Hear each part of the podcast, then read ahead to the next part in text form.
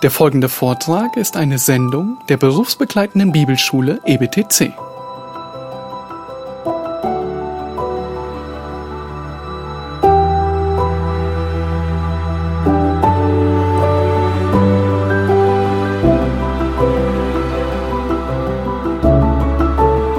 Neben vielen wunderbaren Auswirkungen, die diese Kindschaft, die uns zugesprochen wird, mit sich bringt, finden wir in Vers 1 noch eine weitere Auswirkung.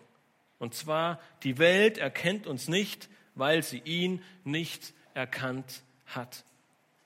Nun, Johannes, er bringt wieder die Welt mit ins Spiel in dem ganzen Kontext, den wir die letzten Wochen gesehen haben. Und man stellt sich die Frage, was bedeutet es, dass uns die Welt nicht erkennt?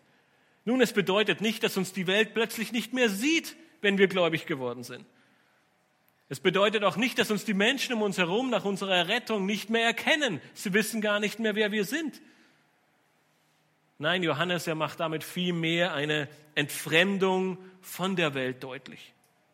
Dieselbe Auswirkung gab Jesus seinen Jüngern beim letzten Abendmahl mit auf den Weg. In Johannes 15, Vers 18 und 19 lesen wir, wenn euch die Welt hasst, so wisst, dass sie mich vor euch gehasst hat.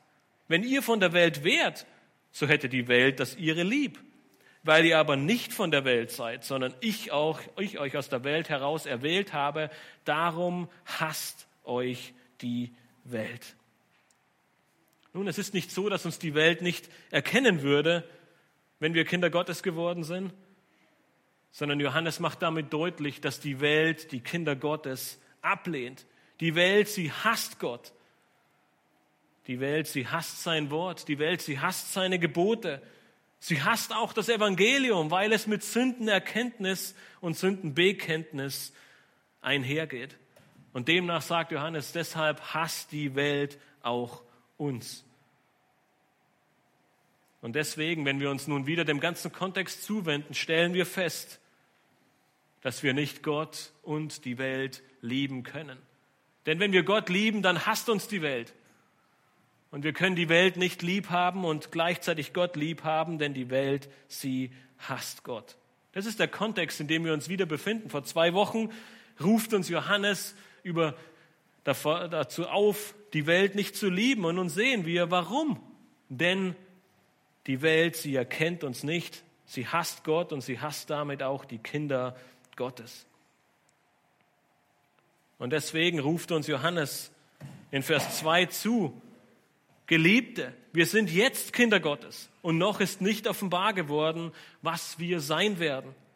Wir wissen aber, dass wir ihm gleichgestaltet sein werden, wenn er offenbar werden wird, denn wir werden ihn sehen, wie er ist.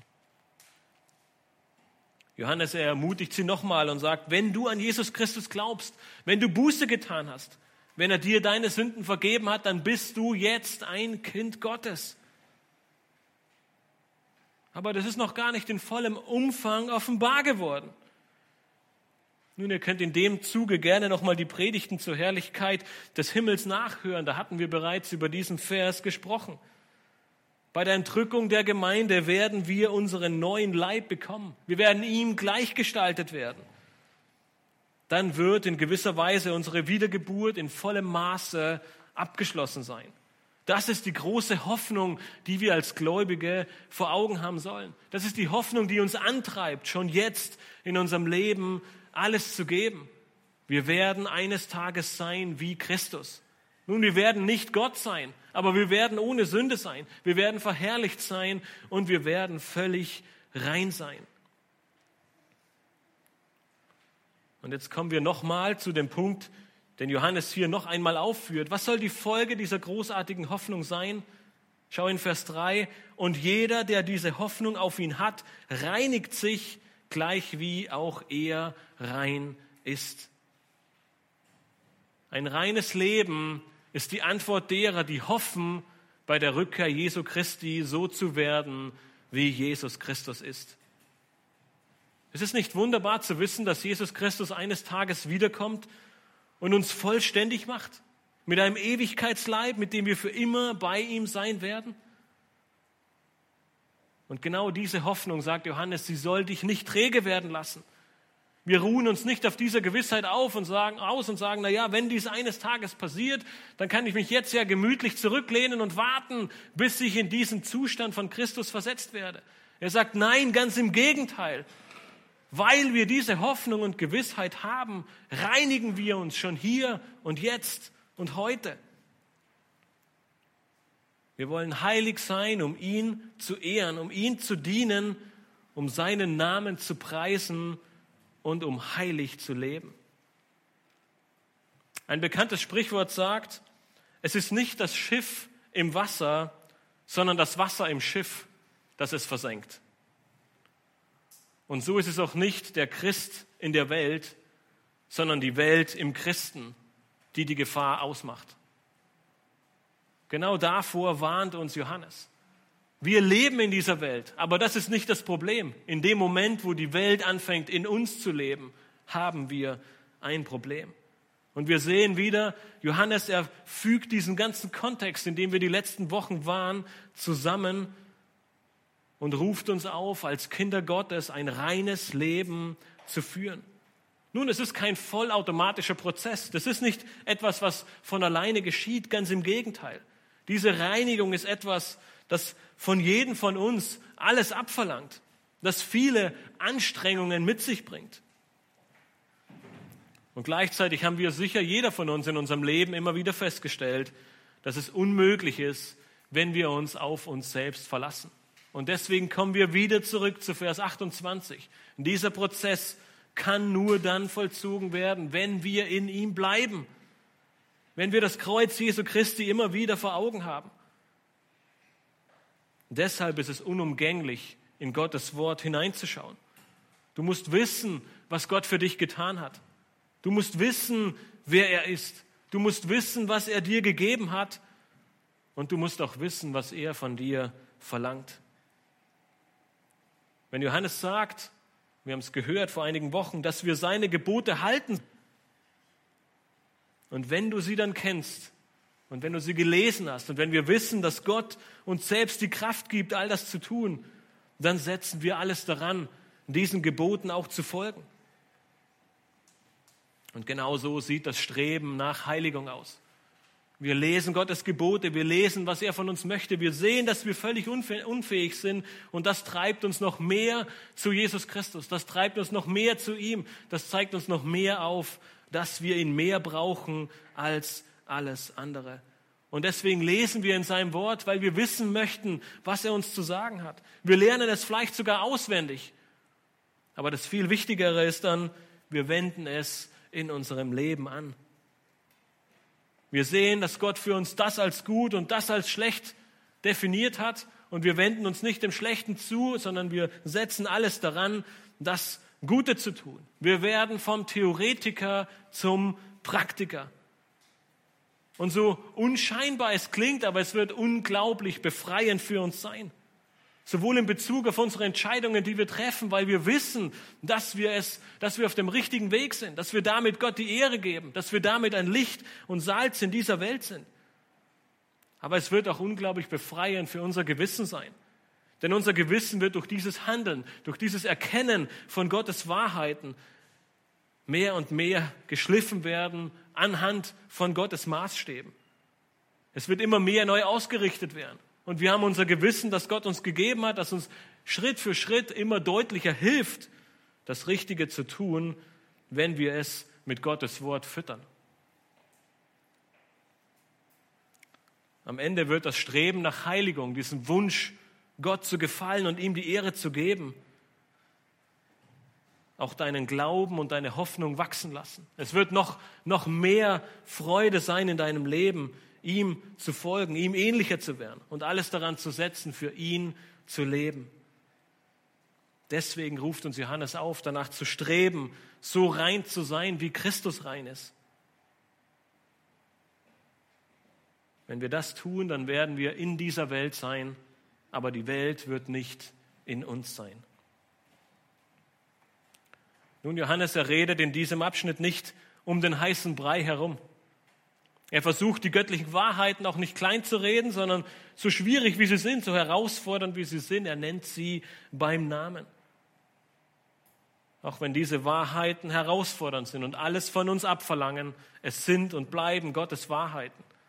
Und so kommt Johannes zu einem dritten wichtigen Punkt, wenn er vom Leben eines Kindes Gottes spricht und zeigt uns die dritte Wahrheit auf, die das Leben eines Kindes Gottes charakterisiert, nämlich ein Kind Gottes bekämpft die Sünde. Ein Kind Gottes bekämpft die Sünde. Johannes fährt fort und schreibt in Vers 4, jeder, der die Sünde tut, der tut auch die Gesetzlosigkeit. Und die Sünde ist die Gesetzlosigkeit. In diesem Vers können wir die Art und Weise, wie Johannes seine Briefe schreibt, sehr gut erkennen. Man könnte sagen, dass er ein klares Schwarz-Weiß-Denken hat. Es gibt nur zwei Arten von Menschen in seinen Briefen. Die Gläubigen deren Jesus Christus ihr Sühnopfer und ihr Fürsprecher ist, sie sündigen nicht, sondern sie leben ein absolut heiliges Leben. Und dann die anderen, die Ungläubigen. Sie tun die Sünde. Sie kümmern sich nicht um Vergebung, sondern sie leben in der Gesetzlosigkeit. Wenn man Johannes Briefe liest, dann denkt man manchmal, dazwischen gibt es nichts. Entweder den heiligen Gläubigen oder den unheiligen Ungläubigen. Schwarz und weiß, keine Grauschattierung, keine Zone dazwischen, völlig getrennt voneinander. Johannes nutzt dieses starke Schwarz-Weiß-Denken, um uns das hohe Privileg und die hohe Stellung eines Kindes Gottes vor Augen zu führen. Er will deutlich machen, dass es unvereinbar mit einem Kind Gottes ist, Sünde zu praktizieren. Und diesen Gedanken scheint er in Vers 5 noch zu untermauern. Wenn, ihr, wenn er schreibt, und ihr wisst, dass er erschienen ist, um unsere Sünden hinwegzunehmen. Und in ihm ist keine Sünde. Er sagt, als Gläubiger kannst du nicht sündigen.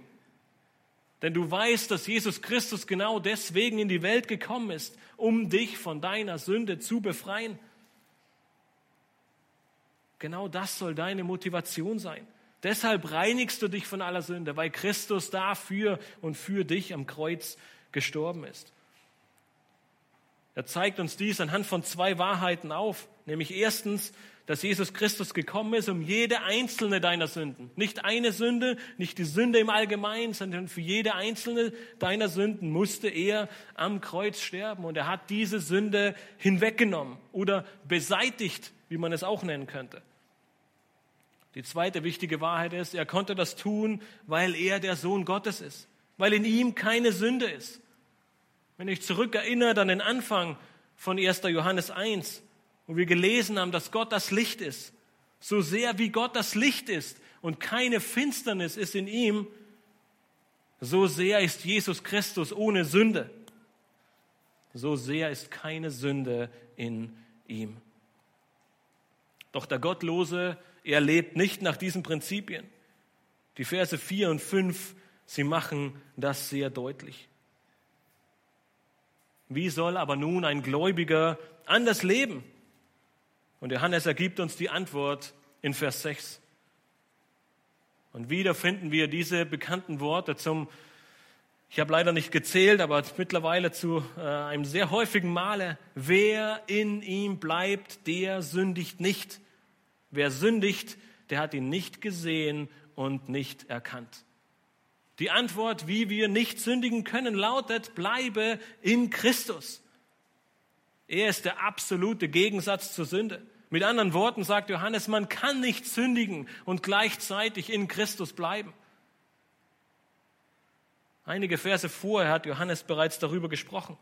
Er hat gesagt, das Wort Gottes soll in den Gläubigen sein. Johannes 2, 1. Johannes 2, 14. Nun beschreibt er hier die Gemeinschaft mit Christus als eine bleibende Beziehung. Bleibe in Christus. Genau die gleichen Gedanken gab Jesus seinen Jüngern beim letzten Abendmahl weiter, wenn er vom Weinstock und dem Re den Reben sprach. Bleib in mir. Nun, dieses Bleiben ist etwas Aktives. Es erfordert unsere Anstrengung. Es geht nicht einfach so ohne Mühe. Wir sind täglich dazu herausgefordert, in Christus zu bleiben. Nun kehren wir nun zu den Aussagen von Johannes und seinem Schwarz-Weiß-Denken zurück. Meint Johannes schlussendlich tatsächlich, dass jeder, der sündigt, kein Kind Gottes ist? Oder anders gesagt, ein Kind Gottes niemals sündigt? Nun, es gibt tatsächlich diese Sichtweise unter einigen Gläubigen, man nennt sie christlicher Perfektionismus. Demnach wächst der Gläubige immer weiter in seinem Glauben, bis er eines Tages das Ziel erreicht hat, ein völlig sündloses Leben zu führen. Ist es das, was Johannes in seinen Briefen meint? Nun, offenbar nicht, wenn wir zurückgehen zu 1. Johannes 1, Vers 8 und 9. Johannes macht deutlich, dass jeder einzelne Gläubige immer wieder kläglich daran scheitert, ein völlig sündloses Leben zu führen. Und deswegen haben wir Jesus Christus als unseren Fürsprecher und als unser Sühnopfer, der uns treu und gerecht unsere Sünde vergibt. In Vers 10 geht er sogar einen Schritt weiter und sagt, jeder ist ein Lügner, der behauptet, ohne Sünde zu sein. Was meint Johannes also mit seinem starken Schwarz-Weiß-Denken? Worauf will er hinaus? Nun, ich denke, seine Aussage scheint sehr deutlich zu sein. Er sagt, jeder, der in Christus ist, führt ein sündloses Leben. Er sagt, wenn du in Christus bleibst, dann kannst du, dann musst du nicht sündigen. Aber er macht deutlich, dass die Vollendung dieses Prozesses, diese Vollkommenheit, diese völlige Sündlosigkeit erst in der Zukunft liegt. Nämlich wenn Jesus Christus wiederkommt und unseren Leib seinem Leib gleichgestaltet. Bis dahin sind wir Bestandteil dieser gefallenen Welt. Wir schaffen es nicht zu 100 Prozent andauernd und in Christus zu bleiben. Wir brauchen die Vergebung von unseren Sünden. Und deswegen beginnt er dieses, diesen Brief mit dieser wunderbaren Aussage, dass Gott treu und gerecht ist und unsere Sünden vergibt, wenn wir darum bitten. Obwohl uns Christus alle Sünden vergeben hat, wir mit, der, wir mit der Wiedergeburt seine vollständige Gerechtigkeit zugesprochen haben, es nichts gibt, was wir in unserem Leben dem hinzufügen könnten, sündigen wir dennoch. Und deshalb fordert uns Johannes heraus, einen Charakter der Reinigung und Heiligung zu führen und zu etablieren, in Christus zu bleiben und rein zu sein, so wie er rein ist. Mit anderen Worten macht Johannes deutlich, dass ein sündhaftes Verhalten, wenn es, wenn es zur Gewohnheit wird, einen Mangel an Gemeinschaft mit Christus im Leben eines Gläubigen offenbart. Es ist möglich, dass ein Gläubiger in Sünde fällt. Es ist möglich, dass ein Gläubiger sündet, äh, sündigt. Aber er wird alles daran setzen, sofort umzukehren und Buße zu tun. Er wird alles daran setzen, den Vers 9 aus Kapitel 1 anzuwenden und zu Christus zu kommen und um Vergebung zu bitten. Und wenn er dies nicht tut, nun, dann sprechen wir ihm nicht sofort den Glauben ab und werfen ihn in die Hölle. Nein, aber wir müssen mit ihm arbeiten. Wir müssen ihm aufzeigen, was der richtige Weg ist. Und wir müssen ihm vor Augen führen, dass nach allem, was wir hier in 1. Johannes lesen, ein Mangel an Gemeinschaft mit Christus in seinem Leben besteht. Ein Mangel an einem in ihm bleiben, ein Mangel an der Anstrengung, alles zu tun, in ihm zu bleiben und für ihn zu leben. Das ist unser Problem. Wir bleiben nicht in Christus, nicht andauernd. Wir strengen uns nicht an, in ihm zu bleiben. Wir denken, wir schaffen es selbst. Wir lassen locker oder wir stellen andere Dinge an die erste Stelle. Wir bleiben lieber faul. Und nicht zu selten bleiben wir lieber in uns selbst. Wir denken, wir schaffen es selbst. Wir denken, wir sind der Weinstock und die Rebe gleichzeitig. Wir denken nicht, dass wir in ihm bleiben müssen. Andere Dinge sind uns wichtiger, die wir an die erste Stelle stellen, aber nicht Christus. Und deshalb fährt Johannes in Vers 7 fort und sagt, Kinder, lasst euch von niemand verführen. Wer die Gerechtigkeit übt, der ist gerecht, gleich wie er gerecht ist. Lass dir keinen Blödsinn einreden.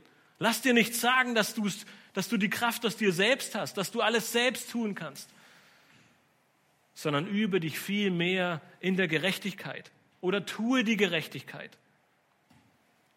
Nun, das ist harte Arbeit. Das geschieht nicht von heute auf morgen. Das ist kein Spaziergang. Doch Johannes sagt, es führt dich Schritt für Schritt zur Gerechtigkeit. Deine Beziehung zu Christus, sie wird enger werden. Dein Gewissen wird geschärft, dein Charakter wird geschliffen.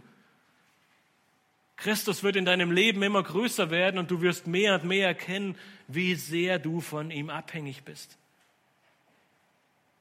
Dein Herz, es wird verändert. Die große Verheißung aus dem Alten Testament, das ist das, worum sich alles dreht. Wir brauchen ein neues Herz. Gott schenkt es uns und er arbeitet nach wie vor daran. Jemand sagte einmal, ein gerechter Charakter wird nicht durch ein gerechtes Verhalten hervorgebracht, sondern nur dadurch offenbart. Das ist die Lehre der ganzen Schrift. Es beginnt in unserem Herzen und daraus folgen die Taten. Auch wenn wir heute vielleicht keine Irrlehrer wie damals haben, die uns sagen, wir können leben, wie wir wollen. Johannes Sorge, sie bleibt dieselbe. Alles hängt von unserer Beziehung zu Jesus Christus ab. Er ist der Einzige durch den Geist und durch sein Wort, der die Möglichkeit hat, an deinem Herzen zu arbeiten. Deshalb ist Gesetzlichkeit so gefährlich. Gesetzlichkeit, sie richtet den Fokus auf dein Äußeres. Es geht vorrangig um deine Taten. Du wirst nach deinen Taten beurteilt. Doch dein eigentliches Problem ist dein Herz. Erst wenn dein Herz verändert wurde, dann kommen daraus veränderte Taten hervor. Ansonsten kann es schnell sein, dass wir zu Heuchlern und Pharisäern werden. Nach außen hin scheinen wir richtig zu handeln, aber in unserem Herzen denken wir etwas völlig anderes. Und deshalb ruft uns Johannes auf, in Christus zu bleiben. Er verändert dein Herz. Er gibt dir die Kraft, dich in Gerechtigkeit zu üben. Er gibt dir die Möglichkeit, so gerecht zu sein, wie Christus selbst gerecht ist. Mit dieser wichtigen Wahrheit wendet sich Johannes dann in Vers 8 wieder den Sündern zu. Er sagt, wer die Sünde tut, der ist aus dem Teufel. Denn der Teufel sündigt von Anfang an. Dazu ist der Sohn Gottes erschienen, dass er die Werke des Teufels zerstöre. Dieser Vers erweist, erweist eine starke Parallele zu Vers 5 auf. Jesus kam, um unsere Sünden hinwegzunehmen. Ein Teil der Zerstörung der Werke des Teufels ist durch das Wegnehmen der Sünde geschehen. Doch dieses Beseitigen, es beinhaltet mehr als nur die Vergebung einzelner Sünden.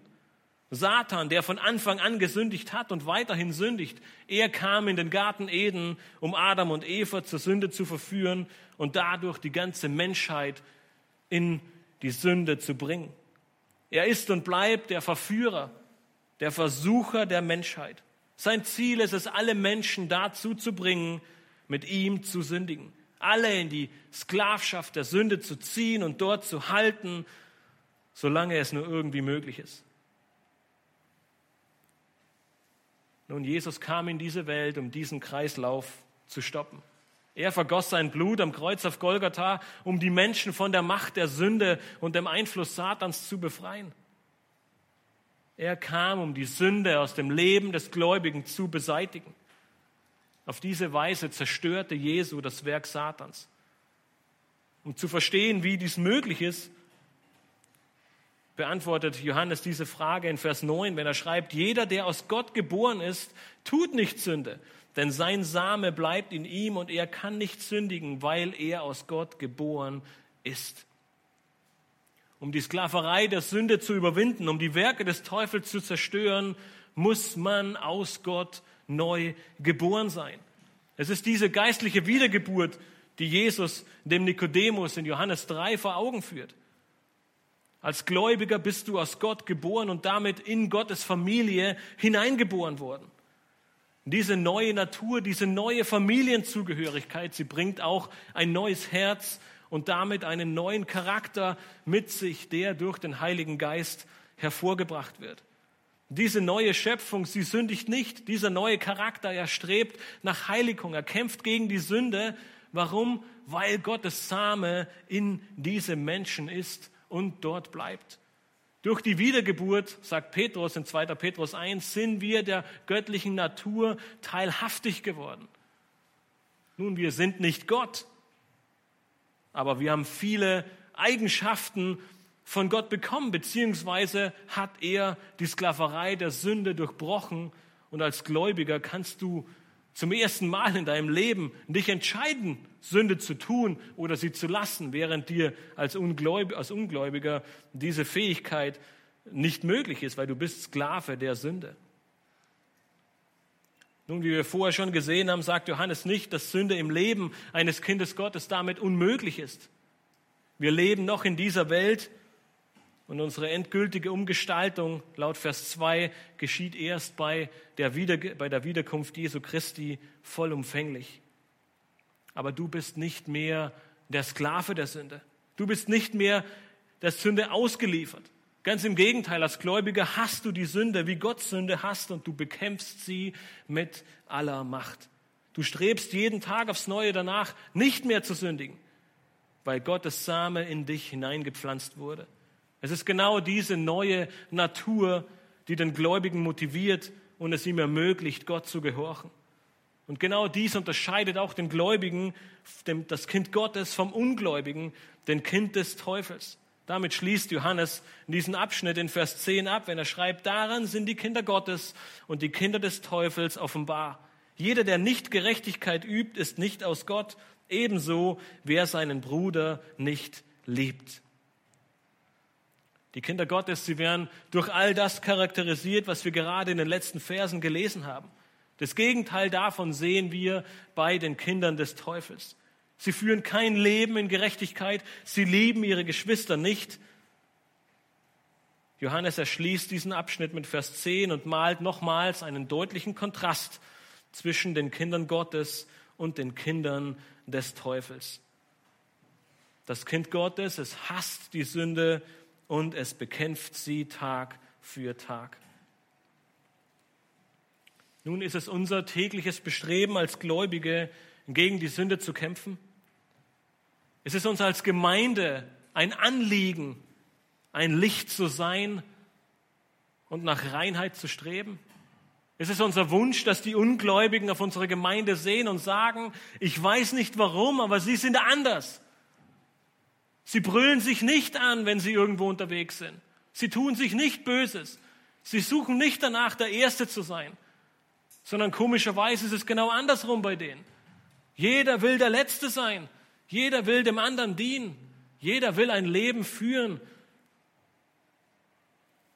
das heilig ist. Es ist unser persönliches Ziel und Anliegen, jeden Tag aufs Neue gegen die Sünde zu kämpfen, gegen sie vorzugehen, sie zu meiden, sie abzulegen, ja, sie zu hassen. Ein erster wichtiger Schritt, um diesem Ziel näher zu kommen, ist zuerst zu denken, bevor man handelt. Nun, wir wissen, dass die Sünde bereits im Herzen beginnt und dennoch ist es wichtig, die Sünde noch im Herzen zu bekämpfen und nicht erst nach dem Handeln draufzukommen, dass wir einen Schritt zu weit gegangen sind. Wieder ist Gottes Wort der Schlüssel, der uns hilft, die Sünde zu bekämpfen. Denn was sagt die Schrift dazu? Wenn ich mein Bestreben habe, was wir gerade gesehen haben, in Christus zu bleiben, dann wird mein Gewissen auch dadurch geschärft. Und nicht selten schreit das Gewissen mit lauten Tönen. Alle Alarmglocken sind an. Es ist so, dass man kaum noch etwas anderes hört. Und trotzdem gehen wir den falschen Weg.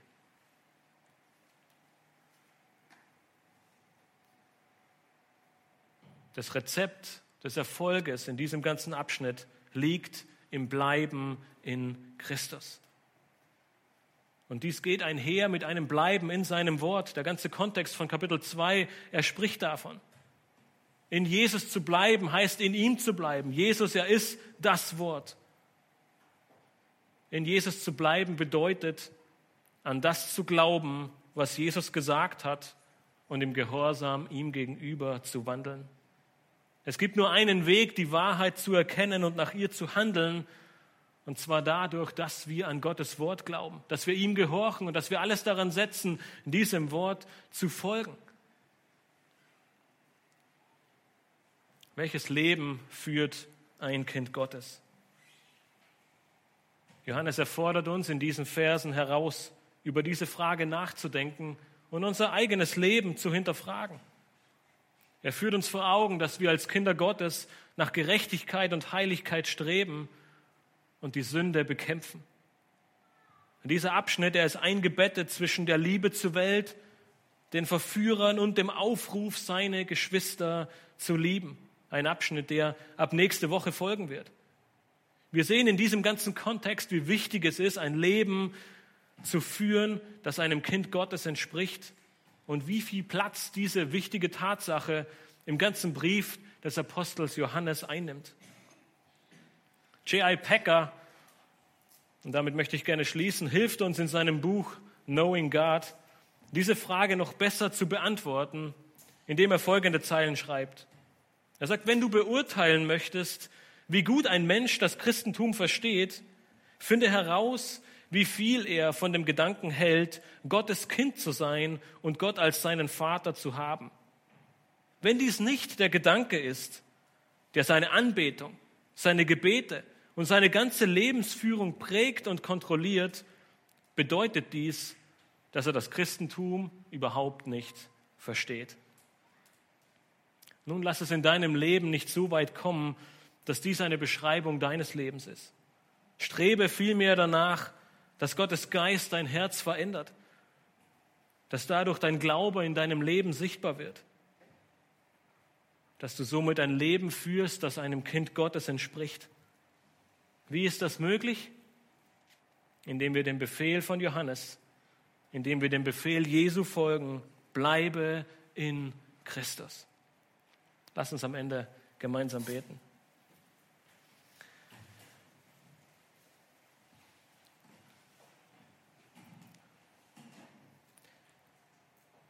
Herr, wir möchten dir danken für diesen wichtigen Abschnitt in deinem Wort, Herr. Wir möchten dir danken, dass du uns aufzeigst, wie wir unser Leben als Kinder Gottes führen sollen.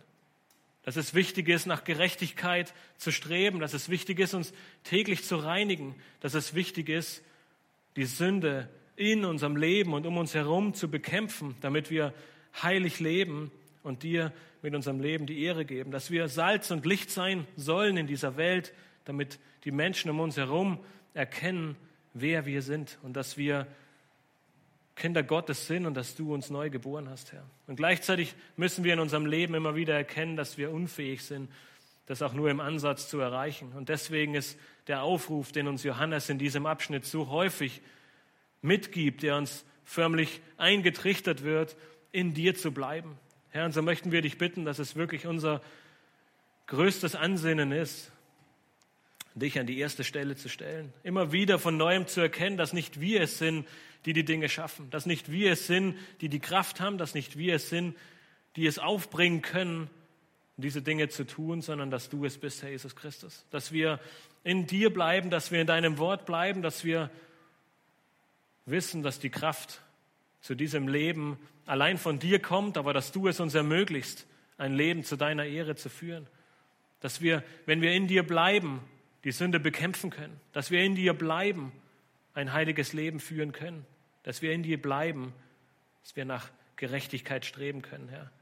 Wir möchten dich bitten, dass wir uns auch gegenseitig dazu ermutigen, Herr, dass wir füreinander da sind und uns anspornen, diese Hoffnung, die wir haben, in unserem Leben sichtbar werden zu lassen. Herr, wir möchten dich bitten, dass wir als Einzelne, aber auch als ganze Gemeinde diesem Aufruf folgen und ein Leben zu deiner Ehre führen, indem wir nach Gerechtigkeit und Heiligung streben und die Sünde bekämpfen, Herr. Amen.